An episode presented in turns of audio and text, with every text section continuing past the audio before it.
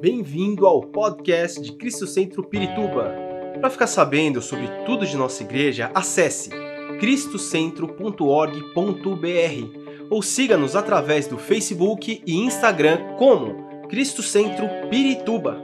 Você também pode ver essas e outras pregações no formato vídeo em YouTube barra Cristo Centro Pirituba Oficial. Seja bem-vindo à nossa casa apostólica. Esse mês o tema da nossa ministração, do tema do, do mês será o Evangelho do Reino, ou melhor, perdão, a justiça do Evangelho, o Evangelho da Justiça. tudo, o Evangelho da Justiça, já estou misturando tudo. Né? E, na verdade, os versículos são dois. É, Romanos capítulo 1, versículo 16 e versículo 17, faltou um versículo aí, que diz assim: Romanos 1, 16 e 17, que diz: Não me envergonho do Evangelho, porque é o poder de Deus para a salvação de todo aquele que crê. Primeiro do judeu, depois do grego. Porque no Evangelho é revelada a justiça de Deus. Uma justiça que do princípio ao fim é pela fé.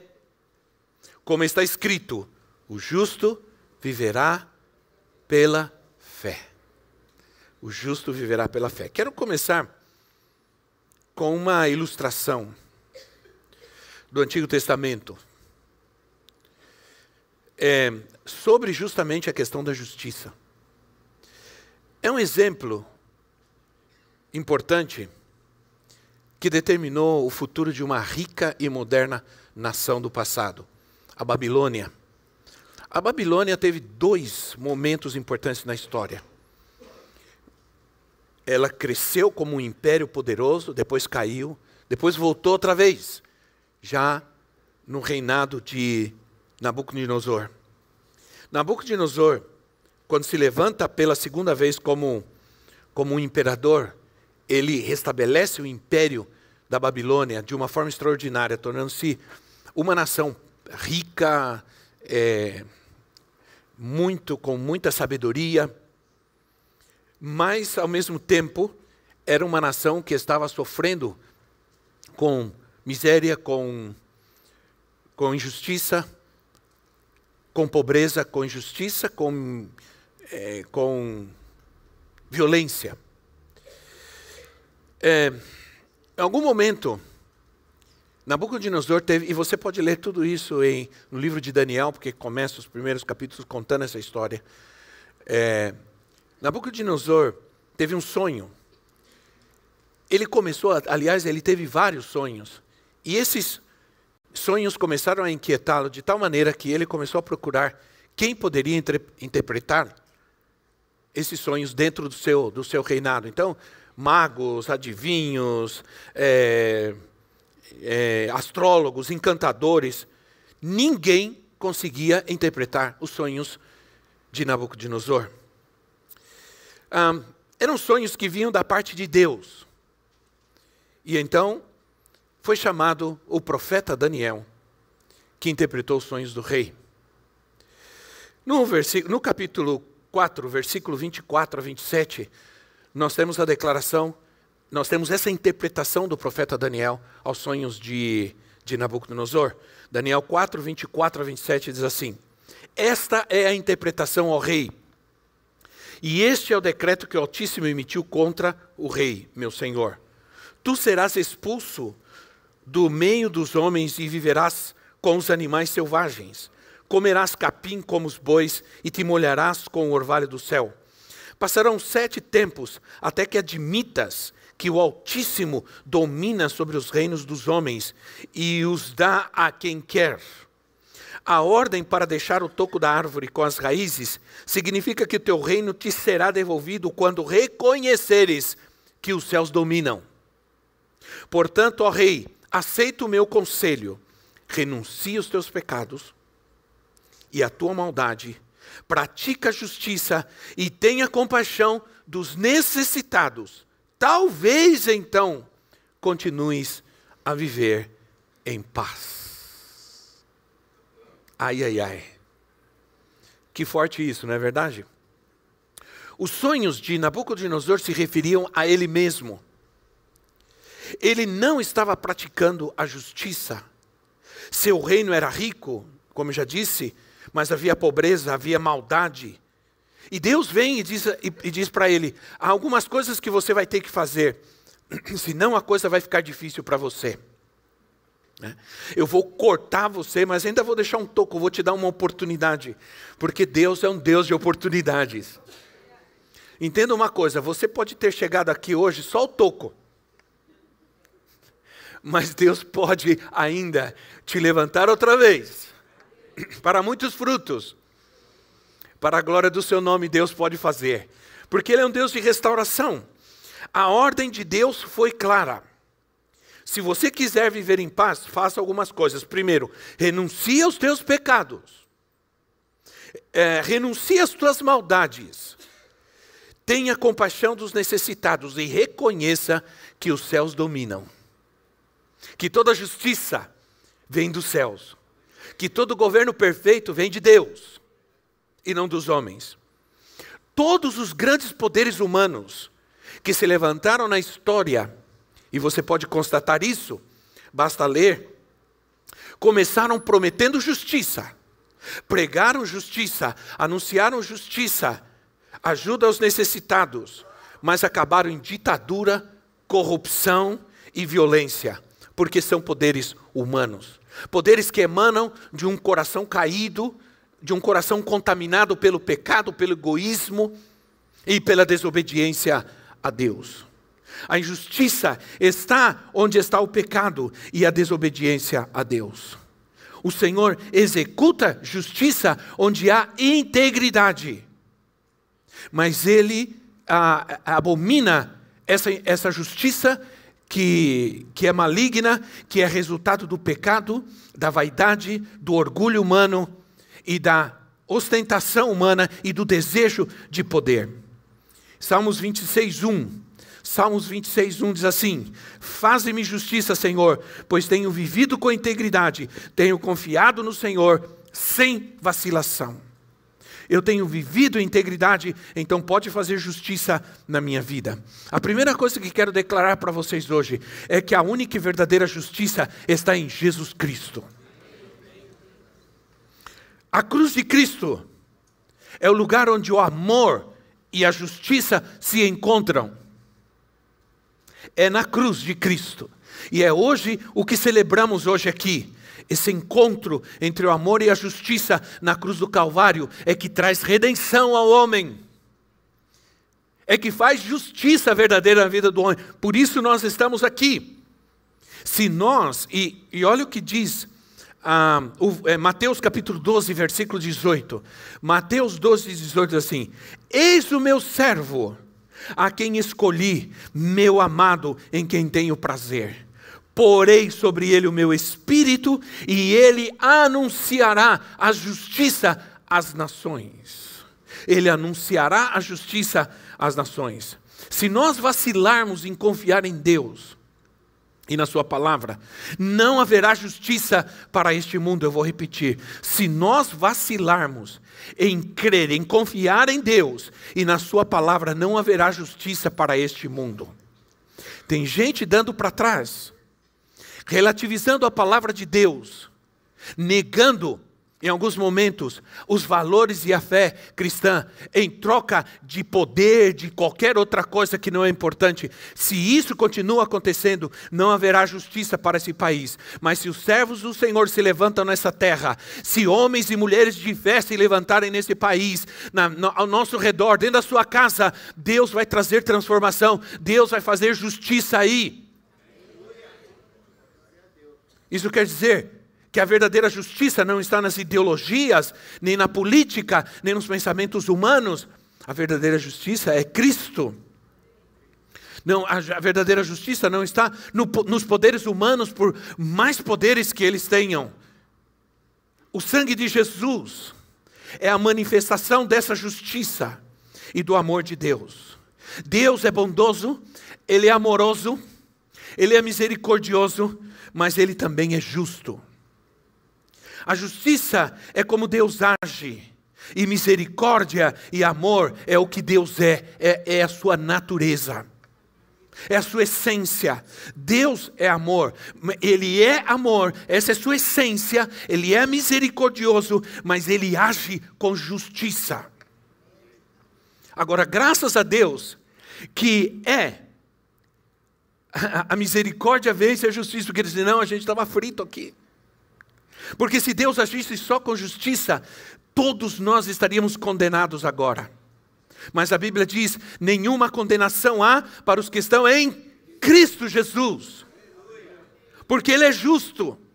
Porque a sua justiça, a sua misericórdia prevalece sobre a sua justiça e antes de agir com justiça, ele age com misericórdia. Por isso a justiça vai acontecer antes do juízo, ou a misericórdia acontece antes do juízo. Porque sem misericórdia, não, o juízo seria trágico para este mundo. Esse mundo ainda está em pé, porque Ele está agindo com misericórdia. A justiça é a ação de Deus, operando pela Sua misericórdia. Por isso, nenhuma condenação há para nós. Caso contrário, estaríamos todos condenados e não podíamos estar, nenhum de nós aqui hoje, de forma nenhuma. Claro, a palavra de Deus diz: se nós confessarmos os nossos pecados, Ele é fiel e. Ele é fiel e justo para perdoar os nossos pecados e nos purificar de toda injustiça. Graças a Deus, esse versículo não diz que Ele é misericordioso e bondoso, diz que Ele é fiel e justo para nos perdoar. Então a base do perdão de Deus é a justiça e não a misericórdia. Ele é fiel pela sua ele é fiel à sua própria justiça. Se ele não fosse fiel à sua própria justiça, nunca seríamos justificados, jamais. Então, ele é fiel e misericordioso, mas ele também é justo, graças a Deus que a misericórdia triunfa sobre a justiça. Obrigado pela tua misericórdia, Senhor porque as tuas misericórdias são a causa de nós não sermos destruídos, diz a palavra de Deus. As tuas misericórdias são infinitas, são sem fim, diz a sua palavra. Quando você confessa o seu pecado, você deve ter absoluta certeza de que você é perdoado, de que você foi perdoado, porque o pagamento pelo teu pecado foi o sangue de Jesus. Por causa da sua justiça é que ele nos perdoa. Tudo isso é graça. Tudo isso se chama graça. A graça é o veículo. Ou melhor, a cruz é o veículo da graça. Vamos dizer assim. Se nós não passarmos pela cruz, não somos alcançados pela graça, porque ela vem a nós por meio da cruz. Ela chega até nós por meio da cruz. Deus não nos perdoa ou tem misericórdia de nós porque somos lindos, porque somos, embora sejamos. Deus não nos perdoa e tem misericórdia de nós porque somos bons. Não. Ou porque choramos arrependidos cada domingo, Ele o faz apenas pela Sua graça e pela sua misericórdia. Agora, deixa eu te dizer uma coisa: Deus ainda está esperando. E de, não que Deus não esteja vendo, mas Ele ainda está esperando que você mude, que você se arrependa, que você se volte para Ele, que você afirme seus passos. Ele está esperando, mas há um momento que Deus vem para tratar conosco com misericórdia, mas também com justiça. Não espere muito tempo, porque a paciência de Deus, ela é infinita, mas em algum momento Deus não vai permitir que você continue assim, subindo, descendo para cima e para baixo, vem, vai, vai, vem, vai, vem, vive aqui, vive ali, vai aqui, vai ali. Uma hora a graça é ela é, ela tem um preço. A graça ela é grátis. Ela é grátis? Não. A graça tem um preço. A graça é graça, mas há um preço. Ela é graça, mas não é barata. Ela é graça, mas não está é, em liquidação. Então, há um versículo que me dá um pouco de medo quando eu leio. Né? Ele diz assim, é, lá em Romanos 9, 18, diz assim: Portanto, Deus tem misericórdia de quem Ele quer e endurece a quem Ele quer. Então, cuidado. Agora, a verdadeira justiça também está no Evangelho, porque o homem não pode justificar a si mesmo. Ele não pode determinar a si mesmo o que é certo, o que é errado. Embora esse é o grande problema da humanidade hoje. Todo mundo, em todo lugar, você abre as redes sociais e tudo que as pessoas dizem, isso é certo, isso é errado. Aquele está certo, esse está errado. Aquele mente, aquele não mente, aquele fala. É, é uma loucura. A, questão da verdade, da, da mentira, da verdade, do erro, do certo e do errado, virou uma discussão sem fim, porque o homem não é capaz de determinar o que é certo, o que é errado. O que é certo, errado vem de Deus, somente Ele pode determinar o que é certo, o que é errado. Ninguém mais tem essa capacidade. E o homem não pode justificar a si mesmo, embora ele tente. Quando Adão e Eva pecaram, a primeira coisa que, que eles fizeram foi tentar se justificar. E sabe o que eles fizeram? É, é, a palavra seria. Em coser também se diz em português, coser, costurar. Não sei se é possível isso. Fizeram vestimentas de folhas. De folhas de figueira, sei lá. Né? Isso era uma tentativa inútil, porque uma folha, ela seca e cai. E vai aparecer tudo. É uma tentativa inútil de tentar ficar escondendo, escondendo o seu pecado, o seu erro, as suas intenções e motivações, porque todo esforço humano sempre vai secar e cair. Sempre. Então é uma tentativa inútil de justificação humana. A nossa justiça, ela é infrutífera, ela é imperfeita, nunca vai dar frutos, nunca vai dar resultados. Por quê? Porque nós precisamos ter fé. Amém, irmãos? Precisamos ter fé. Precisamos viver pela fé. Se, ah, se vivermos pela fé, vamos ter respostas de Deus. As pessoas ao nosso redor vão se salvar as situações ao nosso redor vão mudar? Você crê nisso, irmãos?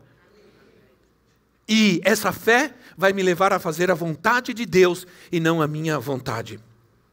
Segundo os judeus, a passagem mais linda, mais poderosa da Bíblia é a passagem no Antigo Testamento, é a passagem que Paulo menciona aqui no versículo 17. Está em Abacuque capítulo 2, versículo 4. Quando diz assim: no final do versículo: o justo viverá pela fé. Isso é uma poesia. Isso para os judeus é uma coisa extraordinária. Aliás, toda a Bíblia pode ser resumida nesse versículo. Toda a história da redenção pode ser resumida nisso. Todo o propósito de Deus pode ser reunido nisso. Homens vão viver pela fé, homens serão chamados justos e vão viver pela fé, homens serão justificados e vão ter fé em Deus. Isso fala de restauração, isso fala de redenção, isso fala de vida, de vitória, isso fala do céu, isso fala de esperança. Porque quem não tem fé nessa terra está mal, está frito. Sim ou não, irmãos? Você se alegra em ter fé? Diga, eu tenho fé, eu creio. Nem, nem que você tenha que dizer como aquele pai disse para Jesus: Senhor, eu creio, mas ajuda na minha fé. Dá uma força, Senhor. Né? Precisamos. É, essa passagem, o apóstolo Paulo usa essa passagem é, é, em hebreu. Em, eu vou falar sobre isso daqui a pouco, mas ele usa essa passagem e ele, ele, ele sabe que essa mensagem ela é uma mensagem poderosa na Bíblia. E ele expressa isso em Hebreus capítulo 10, versículo 38, ou melhor, o autor de Hebreus expressa no capítulo 10, versículo 38 e 39, ele diz: "O meu justo quem está dizendo isso? O Senhor. O meu justo viverá pela fé. E se retroceder, não me agradarei dele. Pois nós, porém, não somos dos que retrocedem. Aleluia.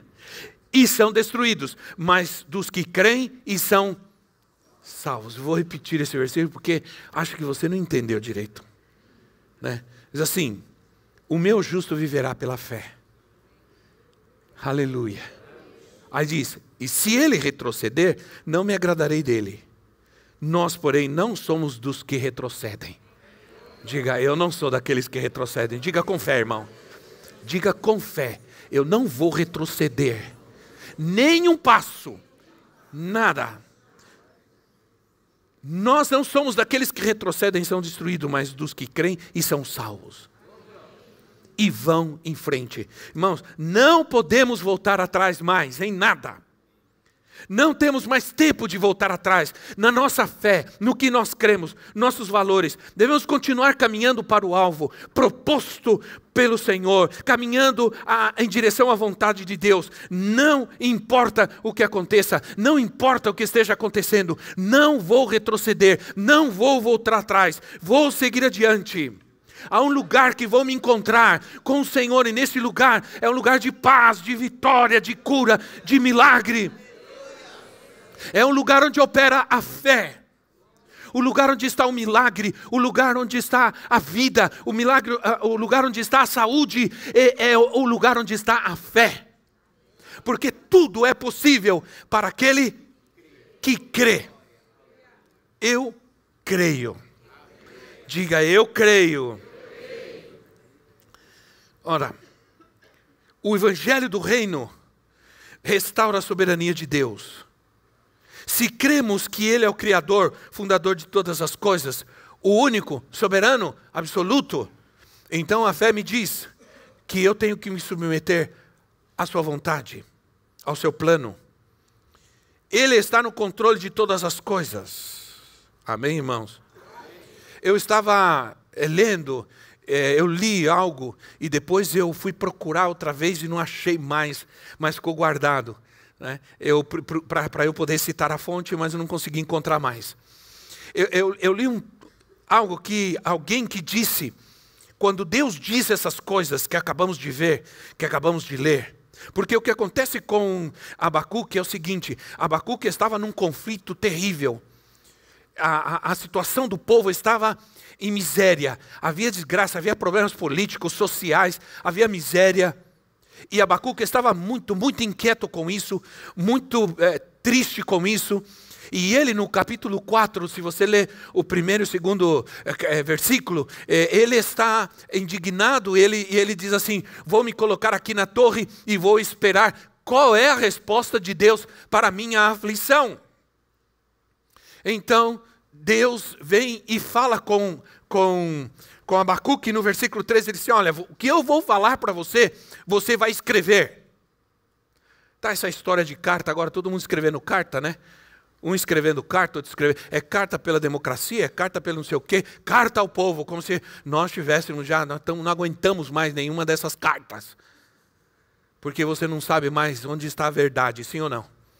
Então, Deus diz assim: escreve o que eu vou te dizer por quê? O que quer dizer isso? Porque Deus estava estabelecendo um decreto. Amém?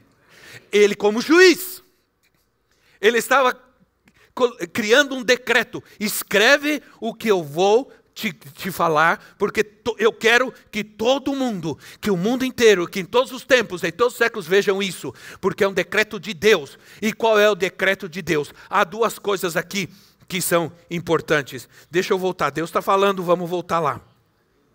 É, diz que a Abacuque 2 diz assim: escreve para que todo mundo possa ler.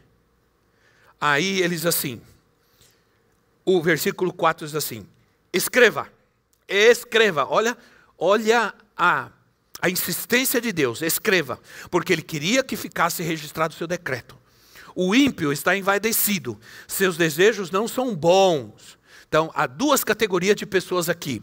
O ímpio, que está cheio de orgulho, que os seus desejos não são bons, e aí a outra parte, a outra categoria de pessoas é: mas o justo viverá pela fé dois tipos de pessoas. O, aquele o ímpio, o pecador, por isso ele odeia a iniquidade, ele está envaidecido, ele está cheio de orgulho e etc. E Deus está lançando um, de, um, um, um decreto. Mas o justo viverá pela fé. Então, minha gente, nós estamos num momento muito importante da nossa vida. E nós precisamos crer no poder do Evangelho de Cristo. A, a questão é: o Evangelho restaura a soberania de Deus. É, e, e nós precisamos nos submeter à Sua a sua soberania. A questão não é aumentar a nossa liberdade. As pessoas às vezes querem aumentar a sua liberdade, como muitos estão fazendo. Liberdade para isso, liberdade para aquilo, liberdade para fazer o que eu quero, liberdade para viver o que eu sinto, liberdade, liberdade para viver a minha, a minha realidade e etc. E, e, e eu não quero aumentar a minha liberdade. Eu quero aumentar a soberania de Deus sobre a minha vida. Foi quando Jesus disse quando Jesus nos ensinou a orar. Venha a nós o teu reino, isso é, quando o reino de Deus vem, vem a sua soberania, vem o seu governo, a sua vontade e seja feita a sua. Quando vem o reino, não é possível mais fazer nossa própria vontade. Quando vem o reino, quando estamos no reino, estamos prontos para fazer a vontade do Senhor. Amém, irmãos? Agora, quero aumentar a, a a, a, minha a soberania de Deus sobre a minha vida, porque a liberdade não é ausência, mas é presença de Deus. A verdadeira liberdade acontece quando Deus está presente.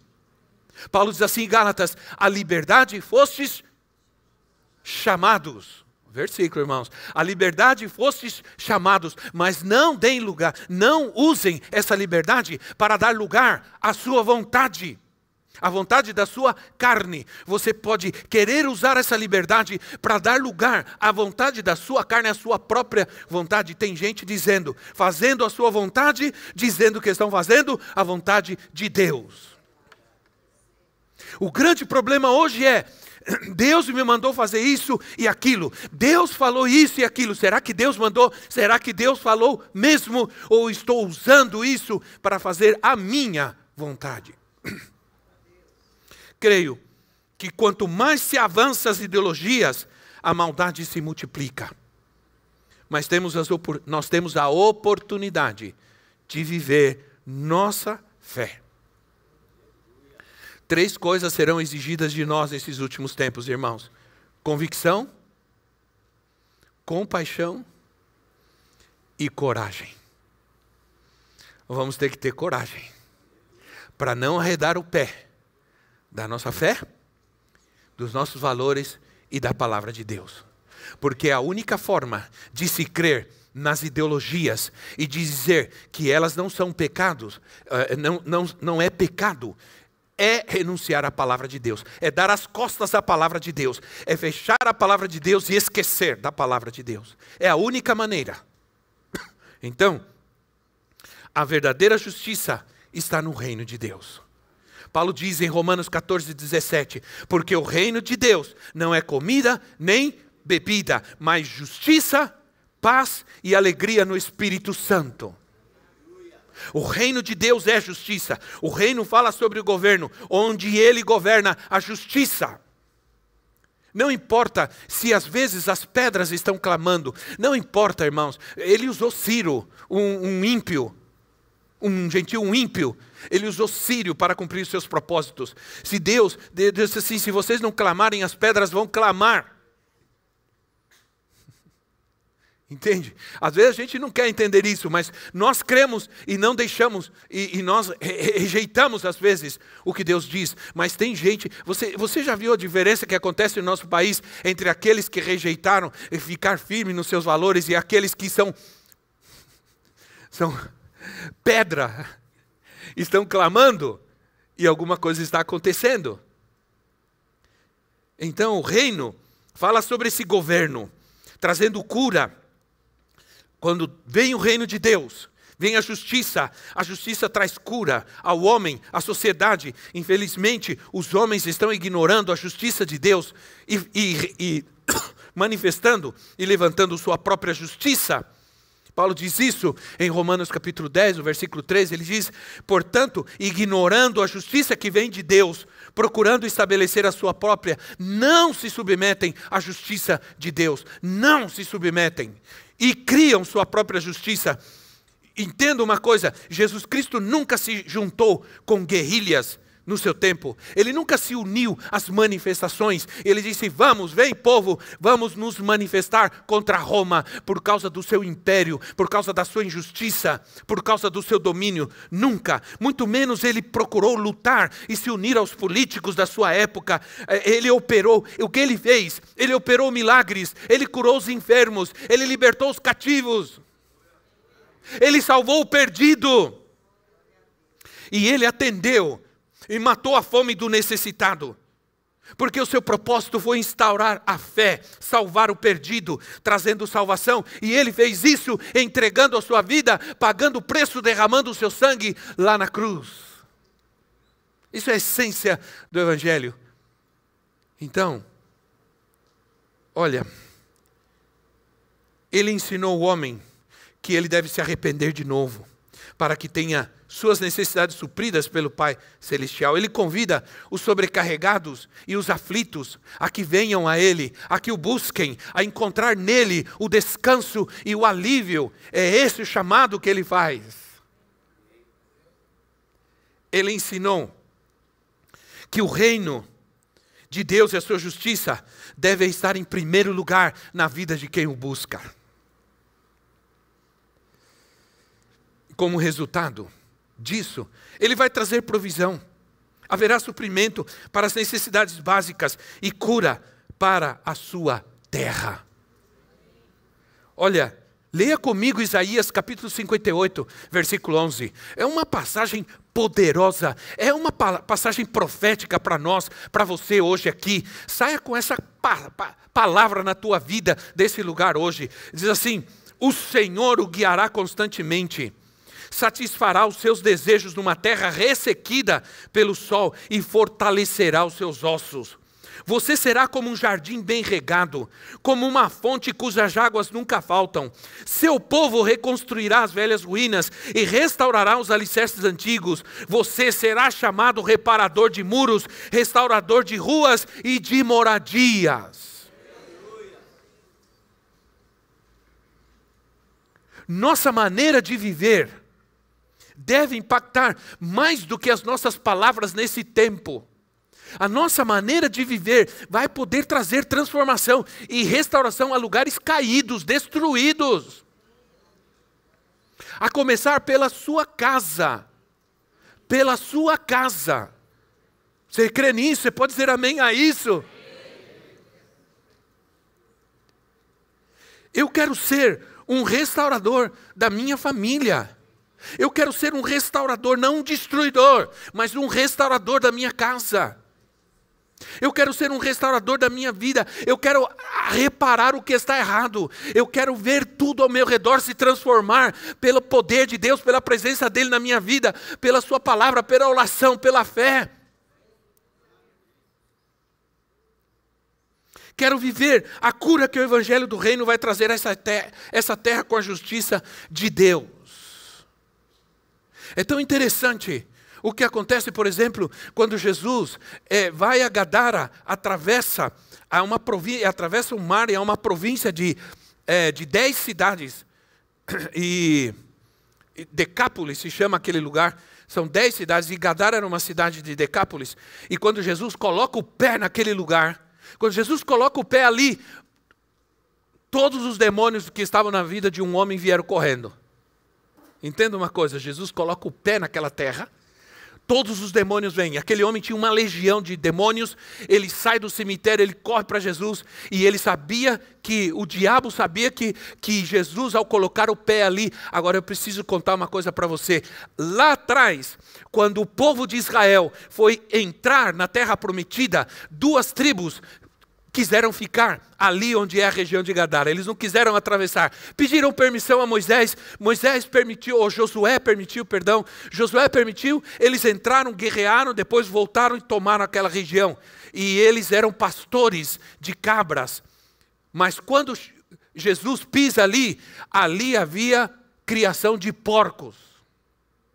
Entenda uma coisa.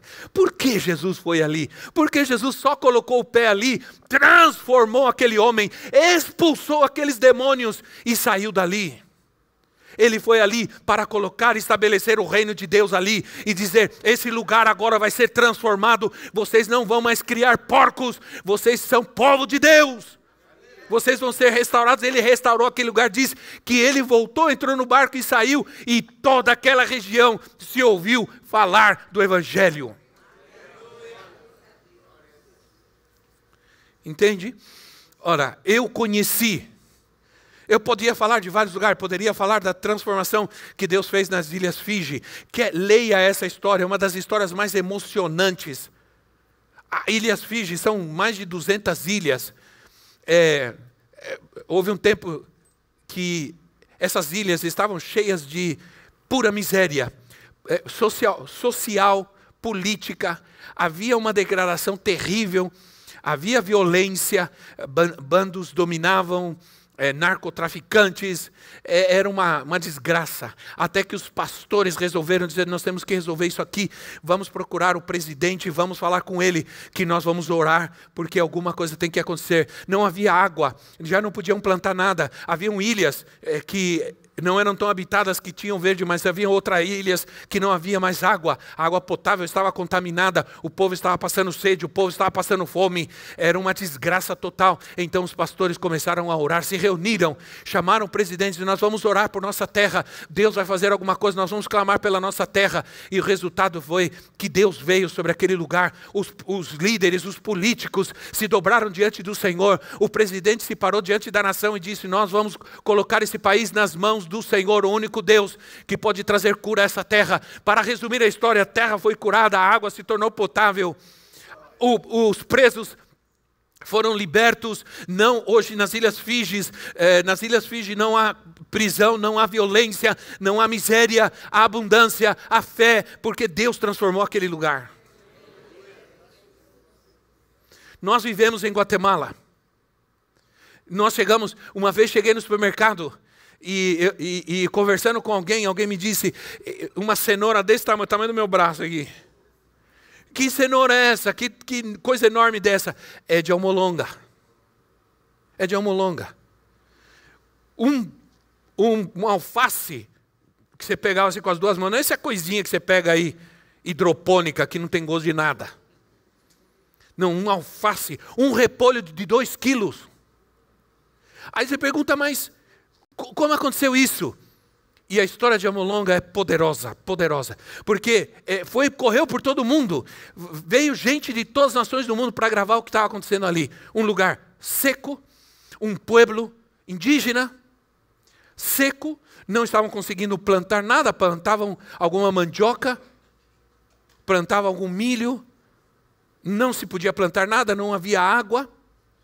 Os homens bebiam, as mulheres trabalhavam com uma criança nas costas, carregando outra, plantando alguma coisinha para ter o que comer. Os homens de manhã já estavam jogados no chão. E a gente viu isso muitas vezes, a gente viu isso na cidade de Guatemala, muitas vezes isso. Era um lugar que cheirava a urina em todo lugar, porque os homens andavam urinados, porque andavam bêbados, não tinham responsabilidade, batiam nas mulheres, agrediam as mulheres, eram violentos. Era um lugar que não tinha nada, era miséria, pobreza total. Aí um dia um pastor disse, um pastor de uma pequena igreja, uma pequena igreja disse: Isso não pode continuar assim, isso não pode continuar desse jeito. Veja, irmãos, muitas vezes a, a, a, é necessário ter indignação, é necessário a gente ter indignação. Está faltando indignação com a miséria deste mundo, com o que está acontecendo em nossa família. Estamos acomodados, estamos aceitando que as coisas são assim, e não pode ser assim. Então esse pastor, ele, ele disse: Vou orar, eu vou orar por essa cidade, eu vou orar pelo nosso povo. E ele começou a sair todo dia, 5 horas da manhã. Ele andava quilômetros assim ao redor da cidade, orando, orando, orando e dizendo: Senhor, sara essa terra, Senhor, traz novamente vida a este lugar, Senhor, sara essa terra, Senhor, liberta este povo, Senhor, faz a tua obra. A cadeia cheia de gente, boteco, bares por todo lugar. A gente as pessoas bebiam, bebiam, era uma coisa impressionante. Então, um dia ele estava caminhando, não sei quanto tempo, não me lembro exatamente, ele estava caminhando e ele encontrou um homem jogado no chão, e esse homem era um, um, homem importante na cidade, mas tinha passado a noite jogado ali de tanto que tinha bebido. Ele falou com esse homem, falou de Jesus para ele, levou ele para casa. Esse homem recebeu a Cristo. E esse homem disse: Olha, Outro, e, e, no outro dia, esse homem saiu para orar com ele. E quando a família viu que a, a transformação na vida desse homem, começou a sair para orar com o pastor também. E de repente já não estava sozinho, já havia um grupo grande com ele andando ao redor da cidade orando. Um dia eles estavam caminhando, veio alguém e disse assim: Olha, a fulana de tal, que era a bruxa da cidade, que era aquela mulher que todos se lembram, aquelas benzedeiras que todo mundo ia lá, todo mundo ia ouvir, a avó tal, a tia tal, não sei lá. E aí, ela disse: Está tá mandando te chamar. Aí eles foram lá, quando chegou a mulher, estava com câncer na cama. E cheio de gente na porta, gente chorando, ele entrou e ele orou por, pela mulher. A mulher recebeu a Cristo e foi curada. Agora era a mulher, a família do, do, do, homem, a mulher, todo mundo que cria nela, que já não cria mais, todo mundo agora rodando a cidade orando. De repente já havia um, uma multidão de gente rodeando a cidade orando. A água começou a brotar do solo. A água começou a brotar do solo. Eles começaram a plantar e a colher. Deus trouxe abundância, verdura, frutas. Eles começaram a vender os seus produtos, não só para Guatemala, mas para fora do país. Eles começaram a montar uma, uma, uma grande cooperativa, compraram caminhões. Eles chegavam nas agências de caminhões e diziam: Olha, eu quero aquele caminhão lá. Ah, tá, como o senhor vai pagar? Pegava a sacola, vou pagar em dinheiro uma sacola de dinheiro está aqui. Aí eles colocavam adesivo, presente de Deus. Vamos embora, Deus está prosperando. Quando você chega em Almolonga hoje, é um vale verde, verde, verde, verde. As pessoas estão felizes, não tem mais cadeia, não tem mais boteco. Isso é o que Deus faz. Essa é a justiça de Deus.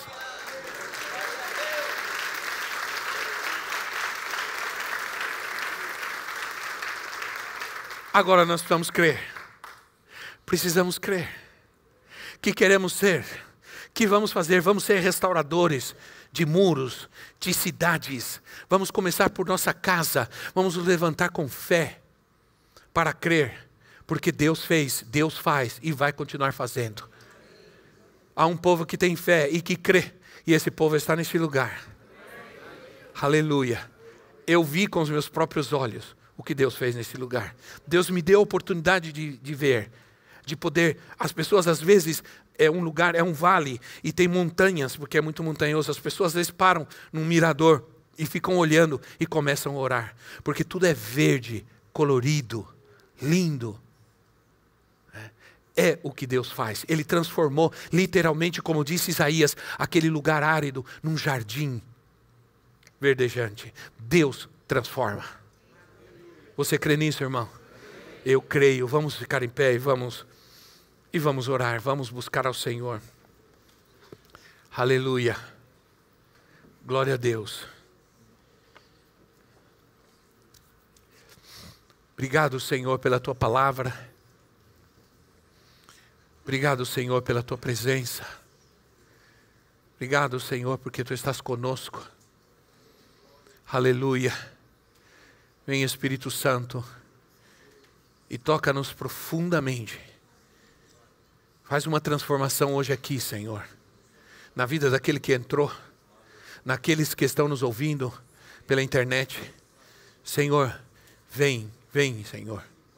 Vem sobre esses lugares áridos. Vem sobre essas vidas ressequidas. Vem sobre essas vidas, Senhor, infrutíferas, enfermas, sem paz e traz a tua paz agora em nome de Jesus. Vem, Senhor, sobre esses lugares de doença, de enfermidade. Vem sobre esses lugares de, de necessidade, Pai. Em nome de Jesus Cristo, Senhor. Nós cremos. Nós cremos. Aleluia. Isso mesmo, nós cremos, Senhor. Obrigado, Espírito Santo. Obrigado, Senhor. Oh, Senhor, levanta-nos hoje aqui. Nós queremos sair com esta palavra em nossa vida nós queremos sair daqui, Senhor, renovado na nossa fé. Nós queremos sair daqui crendo que o Senhor nos levantou para trazer restauração ao lugar onde nós estamos. Sim, Senhor, a nossa casa, a nossa família, em nome de Jesus, para destituir tudo que está quebrado, tudo que está sendo destruído, todas as coisas velhas, Pai, em nome de Jesus Cristo. Senhor vai fazer novas todas as coisas. Minha casa será renovada, meu casamento será renovado, minha família será renovado. Já não mais coisas velhas, já não mais falta de recursos para que as coisas sejam feitas com excelência, com graça, em nome de Jesus. Em nome de Jesus, Senhor, traz cura agora à minha terra. Oh, Senhor, aleluia. Onde está faltando recurso? Onde está faltando, Senhor, alegria? Traz alegria agora, Senhor. Traz a provisão, a bênção tua, Pai. Transforma esse coração endurecido. Em nome de Jesus. Haz a tua cura, Senhor. Faz o milagre, Jesus. Quantos vão clamar pelo milagre do Senhor na sua vida hoje, na sua casa? Quantos vão clamar pela resposta de Deus às suas orações? Quantos vão clamar pelo milagre na vida daqueles que estão ao seu redor, pela salvação, pela libertação e pela cura? Em nome de Jesus. Aleluia. Aleluia. Te adoramos te exaltamos, Rei da glória, Rei da glória.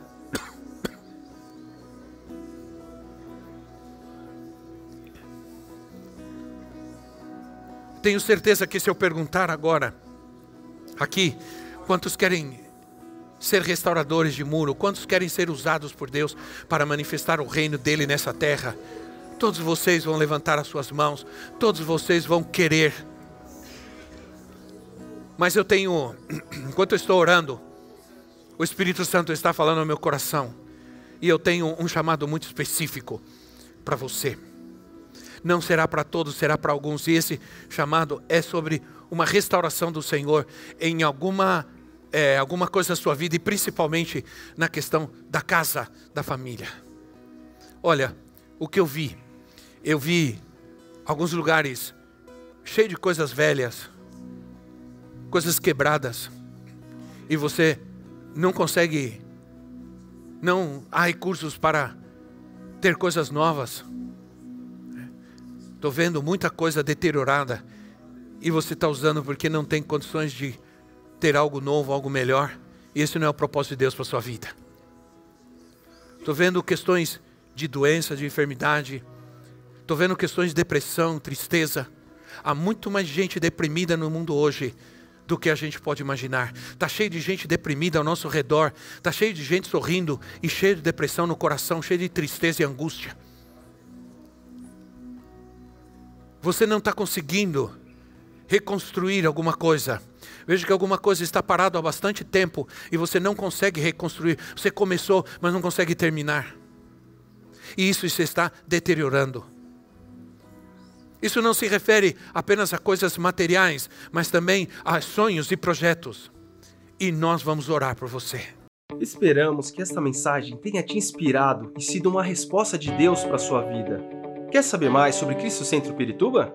Siga-nos nas redes sociais no Facebook, Instagram e YouTube, ou visite nosso site em cristocentro.org.br.